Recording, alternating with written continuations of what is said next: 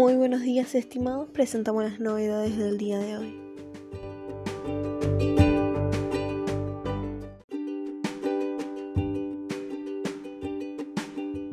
Repro 2 marzo. Se abre la inscripción desde el lunes 22 y se establecen las pautas a considerar. El Ministerio de Trabajo estableció el plazo de inscripción al programa Repro 2 para los salarios devengados en el mes de marzo, el cual estará comprendido entre los días 22 y 27 de marzo del 2021. Además, se fijaron las pautas a considerar, meses de facturación y el mes a considerar para la nómina de personal y salarios de referencia.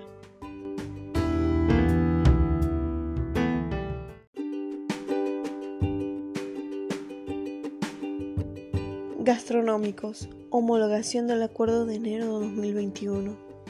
La Secretaría de Trabajo homologó el Acuerdo CCT 389 celebrado en el mes de enero, el cual establece el pago de una gratificación extraordinaria no remunerativa en cinco cuotas para los meses de enero a mayo del 2021, 12% para enero, y febrero y 22% para marzo y 34% en abril y mayo.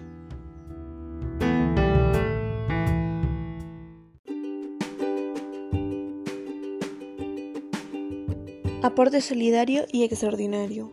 Valuaciones de los bienes.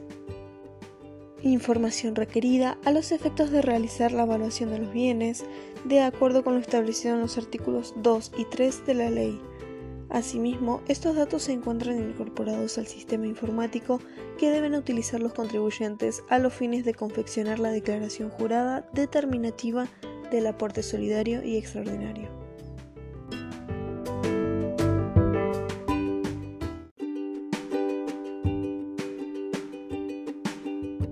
Informes socioeconómicos de cooperativas y mutuales se informarán mediante TAD a partir de los ejercicios cerrados en diciembre del 2020.